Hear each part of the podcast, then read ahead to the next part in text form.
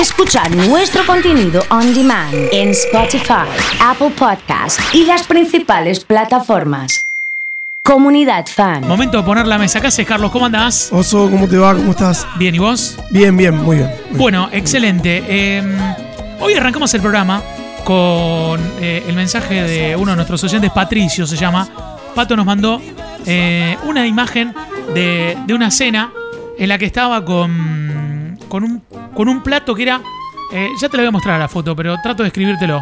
Que era como una, como una laja eh, y un frasco de vaso. Y se pregúntenle a Carlos qué opina de confeccionar una mesa de esta manera y si tiene eh, alguna cuestión al respecto en cuanto a la opinión. Bueno, primero que nada decir que es una moda que vino hace un tiempo, Bien, que en muchos casos es aprovechamiento de recursos, Bien. principalmente el tema de los frascos me parece interesante, dependiendo siempre del contexto, manteniendo las, normas de higiene, obviamente. y el tipo de, de frasco también para meter. Sí, digamos, bueno, ¿no? claro, y obviamente que, que se cumpla la función de, de tomar una bebida. Bien, Y con respecto a las lajas o las tejas, sí, También lo mismo, eh, tener mucho cuidado con el la materialidad que utilizás, que sepas que no, no pueda transferir ningún tipo de mineral o ningún tipo de químico, porque muchas veces esas lajas no son piedras directas. Eh, sí se utiliza mucho la piedra trabajada, en- principalmente en, alta, en altos restaurantes de vuelo, ¿viste? En menú por paso internacional.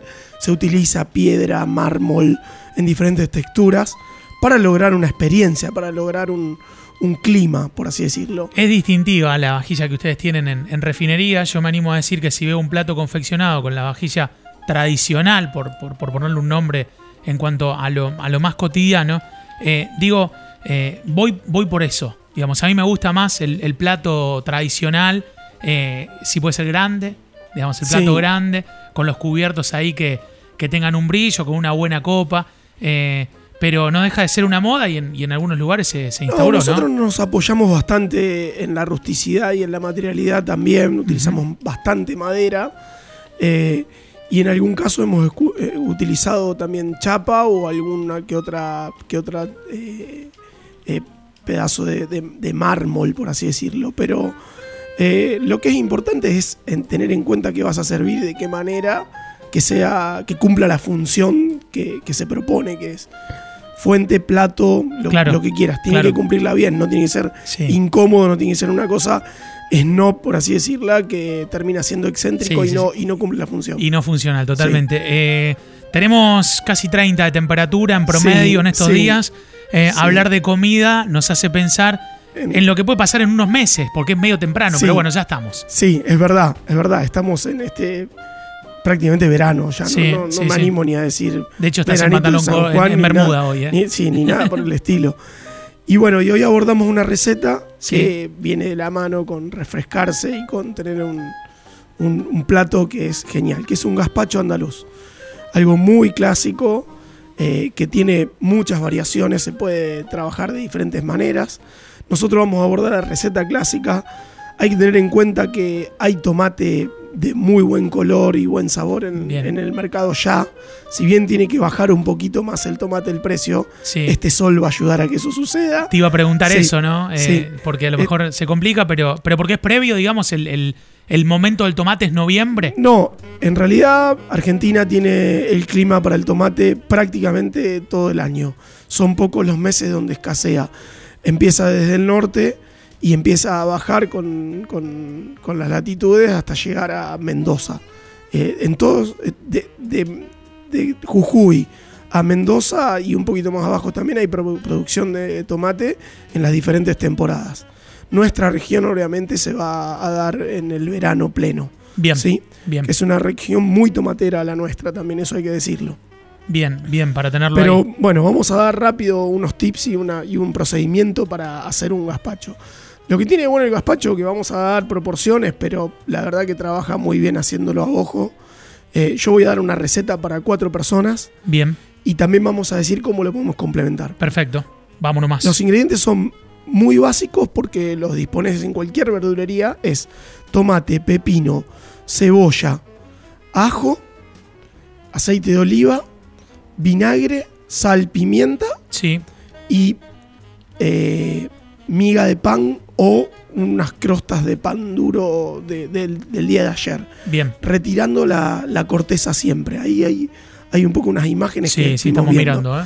Entonces, para hacer el, el gazpacho tomamos la precaución de pelar el tomate. El tomate se pela muy fácilmente.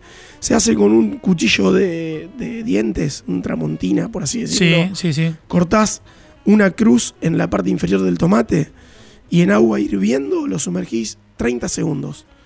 Cuando los sacás, los enfrías con agua de la canilla nomás y los pelás muy fácilmente. Vamos a tener 800 gramos de, pelate, de tomate pelado. ¿sí? Bien, 800 Dije, gramos. eh, Perfecto. Después vamos a incorporar eso en la licuadora hasta transformarlo en un jugo. Bien. Dándole bien que no queden semillas, que todas las ideas, que todo se, Todo se triture, triturado ahí. Todo triturado. Bien. A la, a la licuadora le- la frenamos, le incorporamos 30 gramos de cebolla picada, 50 gramos de pepino pelado y sin semillas, cortadito también, otros 30 gramos de pimiento rojo, cortado también, cortado en cuadraditos para romper la fibra, que no queden las fibras largas. Bien. Y vamos a utilizar dos dientes de ajos Sí. pero en este caso confitados. ¿Cómo los vamos a confitar? Hay muchas Sí. maneras, siempre lo hablamos. La más práctica, la más fácil es, tomamos los dientes sin pelarlos, los Sí. bañamos con aceite de oliva, un chorro, un film y los llevamos a microondas en eh, potencia descongelar o a lo sumo entibiar durante 30 segundos, 40 segundos. Una potencia baja. A un digamos. minuto Bien. vamos a encontrar que el, el- el ajo va a quedar blandito. Una vez que queda blandito, se suaviza, se hace un confitado, un blanqueado, y a eso lo vamos a pelar e incorporar en la preparación. Por último, tenemos sal, pimienta a gusto, un buen chorro de aceite de oliva, Bien, lo vimos ahí que, le- que- que estuvo bueno. unos 100 o 150 gramos de hielo, Sí, porque esto va a dar eh, sí, volumen y va a hacer que sea una sopa más chirle, más sí. que corra más, que sea más, más práctica, hasta se puede tomar en un vaso, ¿sí? Y vamos a incorporar una o dos cucharadas de vinagre a gusto. Bien. Yo preferiría un vinagre de manzana que te va a dar más perfume. Licuamos todo de nuevo, pero lo recontra licuamos y vemos Casi que le no- pongo vodka, Sí, te digo. sí, y un sí, Bloody Mary. sí, sí, te queda ahí, te queda ahí. sí, sí. Me hiciste acordar, ahora contamos la anécdota, si querés, de, de la película de, de Pedro Almodóvar, Mujeres al borde de un ataque de Sí, claro, nervios claro. en el cual en una, en una de las secuencias consumen un, un gazpacho que está adulterado, ¿sí? Con un somnífero como para dormir a todo el mundo. Es buen, es buena, buen elemento para adulterar Sí, el gazpacho, sí, digamos. Sí, es como que es intenso y Camufla no, y bien. no notas, claro. no notas. Está bien, está bien. Están ahí un par y quedan todos eh, dormidos. Bien, bien. Eh, bueno, y por último, vamos a tomar la precaución de tener eh, un bowl que esté frío para servirlo. Para no bajar la temperatura, tiene que estar Bien. bien. frío. Podemos incorporar uno o dos hielos dentro del bowl cuando lo servimos. Y en general se acostumbra a poner o unos croutons que los podemos hacer con unas migas de pan eh, a, la, a la- a la sartén con aceite de Ese- oliva. eso está hecho con, con, con Sí, la miga de pan. Sí, con las migas Bien. de pan así como rallado, un pan Bien. rallado, grueso, dorado en una sartén con aceite de oliva.